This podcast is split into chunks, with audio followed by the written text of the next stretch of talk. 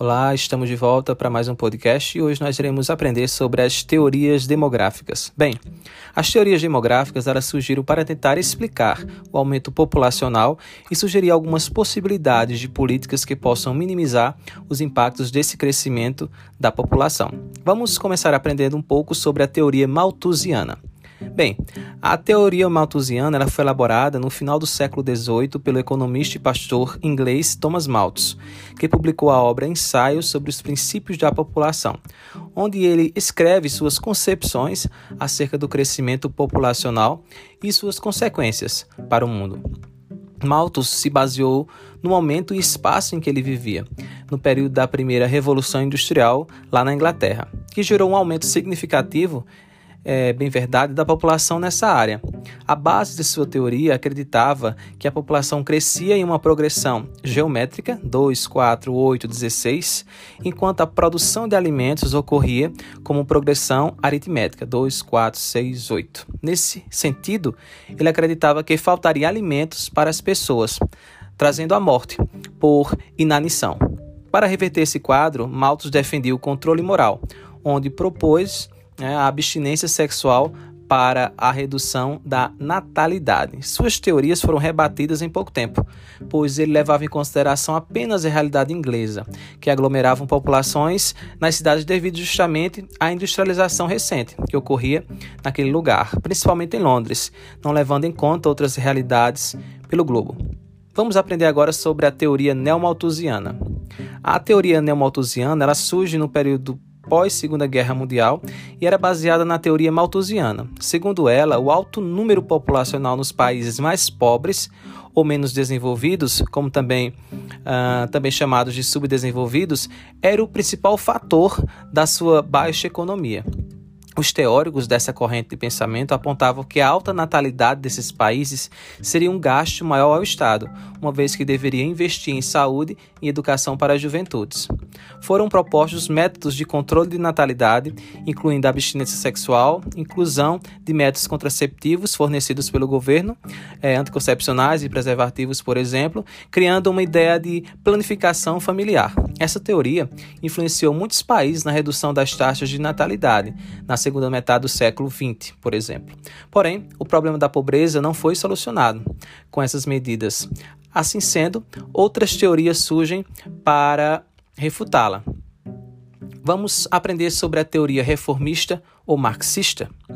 Bem, a teoria reformista é, aparece para confortar ou confrontar, melhor dizendo, as teorias malthusiana e neomalthusiana, fundamentadas aí nas escrituras de Karl Marx, apontando que a pobreza do mundo não é culpa das altas taxas de natalidade, mas sim da má distribuição de renda, e que o alto contingente populacional dos países menos desenvolvidos estava ligado à exploração sofrida pelos países mais desenvolvidos, os mais ricos. Segundo essa teoria reformista marxista, o processo de exploração ocorrido com as colonizações foram os principais responsáveis pelo baixo desenvolvimento econômico desses países. E os fatores que possibilitariam né, uma redução populacional seria o investimento em cultura, em educação, em geral na qualidade de vida dessa população. Então, a presença da redução de natalidade nos países mais desenvolvidos e com maior qualidade de vida foi um dos sinais em que os teóricos dessa vertente se basearam para demonstrar as ações de redução populacional, se opondo às políticas indicadas pelo malthusianismo e o neomalthusianismo.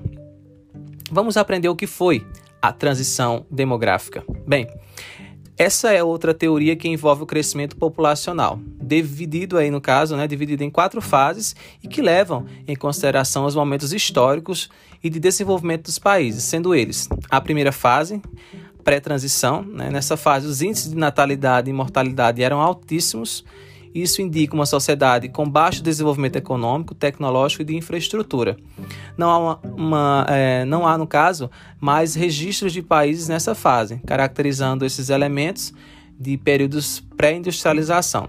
A segunda fase é chamada de aceleração ou explosão demográfica. Foi nela é, que houve um crescimento acelerado da população. Porém, o fator principal é a redução da taxa de mortalidade, indicando uma melhora né, no sistema de saúde e saneamento básico, por exemplo, além de se associar ao processo de urbanização. A terceira fase é chamada de desaceleração demográfica.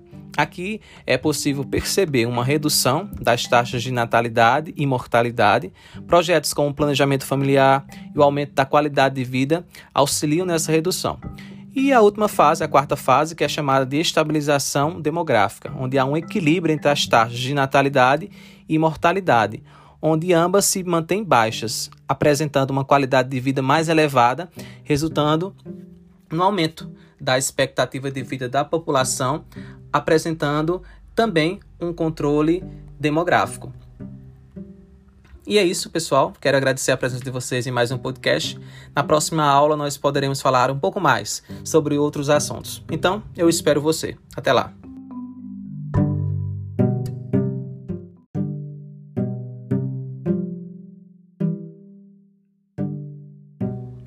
Olá, é, estamos de volta para mais um podcast e hoje nós iremos aprender sobre estratégias empresariais em geografia, cartel, trust, holding que seriam esses termos? Bem, uma das características mais importantes do capitalismo financeiro foi a formação de grandes empresas industriais e comerciais, além da proliferação de instituições financeiras. Assim, para as empresas ganharem o lucro e o retorno dos investimentos, elas começaram a se organizar de forma a obter cada vez mais uma fatia do mercado. Diversos mecanismos eles foram criados para facilitar e instituir esses grandes blocos empresariais, garantindo a lucratividade e impedindo a livre concorrência. Embora as atividades monopolistas, que é o domínio do mercado né, por uma empresa, sejam combatidas por meio de leis em diversos países, é muito comum observá-las na economia, através de práticas como o trust, o cartel e o holding. E o que seria o trust? Bem, quando uma empresa ou um conjunto delas se unem ou se fundem, controlando o capital de forma conjunta e centralizando as decisões. Formam uma organização mais ampla e lucrativa, podendo assim estabelecer uma política de preços mais elevados, assegurando altas margens de lucros, por exemplo. Cartel. Bem, o cartel, não muito diferente do trust, é uma prática financeira em que as empresas também fazem acordos informais, estabelecendo um preço comum e mais elevado, dividindo o mercado e a produção. Ajuda a evitar a concorrência e garante a lucratividade. É mais comum em setores já oligopolizados, ou seja, poucas empresas vão dominar o mercado. E a grande diferença para o trust é que não há fusão e, portanto, as empresas não perdem independência financeira. Muitos países definem essa prática legal e ilegal. No caso brasileiro, o Conselho Administrativo de Defesa Econômica, CAD, é o órgão governamental responsável pelo julgamento de casos relacionados à formação de trustes e cartéis. O primeiro caso de truste precisa ser analisado se a fusão não irá prejudicar a livre concorrência e o segundo caso é considerado ilegal. Holding pode-se entender a holding como uma empresa administrativa. Geralmente não possui nenhuma atividade produtiva, mas é responsável por centralizar e administra administrar a política do grupo que controla, formando assim um conglomerado, uma é empresas, no caso, que atua em diversos setores. Na prática, a holding é, detém um controle acionário de outras empresas, as subsidiárias, e é o estágio mais avançado de concentração do capital. O duping é uma prática comercial em que uma ou mais empresas vendem seus produtos e serviços abaixo do preço de mercado, inviabilizando o modelo de negócios de outra empresa. O objetivo é eliminar a concorrência e conquistar uma fatia, uma fatia maior de mercado. Geralmente é associado também a vendas no exterior. Por exemplo, grandes agricultores da Europa e dos Estados Unidos, eles recebem subsídios governamentais, conseguindo produzir e exportar abaixo do custo de produção, o que prejudica as vendas brasileiras no exterior, por exemplo. Então é isso, agradeço pela presença de vocês aqui no nosso podcast e até o nosso próximo encontro. Eu espero você. Até lá.